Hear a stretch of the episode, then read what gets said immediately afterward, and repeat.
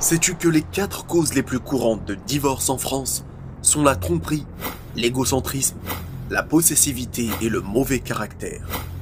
Les conseils qui vont suivre n'ont pas la prétention d'être universels. Ils sont simplement ceux que j'ai jugés le plus utiles selon le pays dans lequel nous vivons et la génération que nous sommes.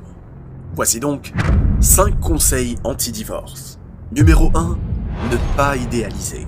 La télévision et les réseaux sociaux persuadent les jeunes hommes et les jeunes femmes que leurs futurs époux et épouses seront physiquement parfaits. Le poids, la taille, la couleur, le maquillage et les formes, tout ceci rentre dans leur cœur jusqu'à en faire un objectif prioritaire pour le mariage.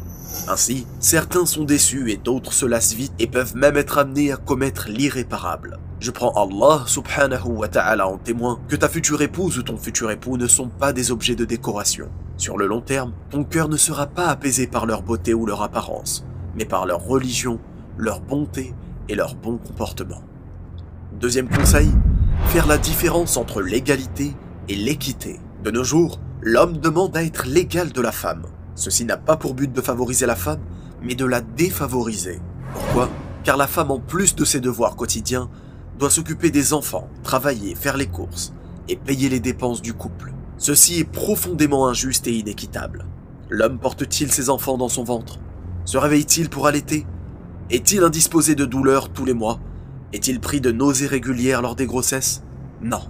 En réalité, nous ne devons pas rechercher l'égalité, mais l'équité en étant équitable et en prenant compte des particularités de chacun. Ainsi, l'homme a pour obligation de loger, nourrir et vêtir l'ensemble de son foyer. En contrepartie, la femme a elle aussi des devoirs envers son foyer, comme le fait d'entretenir sa maison et de veiller au bien-être de ses enfants. Bien entendu, les choses ne sont pas figées. La femme a le droit de travailler de façon légiférée et de participer, si elle le souhaite, aux dépenses du foyer. L'homme a tout autant le droit d'aider son épouse dans les tâches du foyer, tout comme le faisait le meilleur des hommes, le prophète Mohammed. Troisième conseil, mettre au clair toutes les conditions du mariage.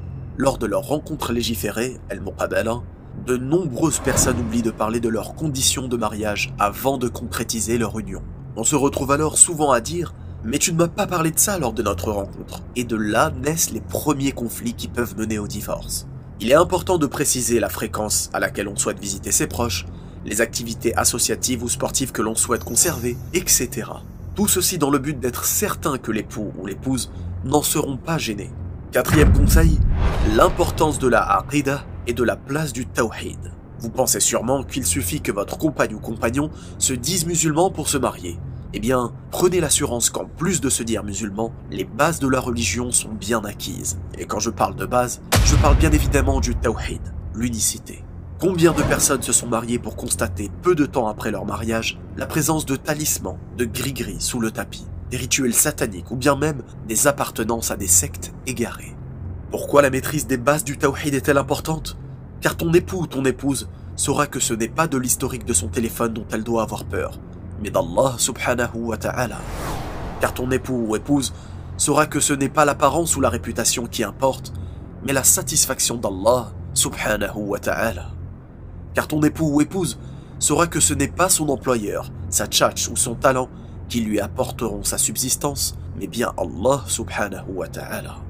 Enfin, cinquième et dernier conseil, fermez la porte à l'intervention des gens extérieurs. La belle famille, les collègues, les frères ou les amis ne sont pas toujours de bons conseils. Certains sont tellement proches de vous qu'il leur suffira de dire une phrase pour vous dégoûter à vie de votre époux ou épouse. Alors, préservez l'intimité de votre couple. D'après Abu Huraira, anhu, le prophète sallallahu alayhi wa sallam a dit Celui qui monte une femme contre son mari ne fait pas partie de notre communauté. Si vous avez un réel problème et que vous n'obtenez pas de réponse satisfaisante, adressez-vous à quelqu'un de science, quelqu'un qui parlera avec preuve et sagesse, tout en connaissant votre situation. Barakallahu fikum. Wassalamu alaykum wa rahmatullah.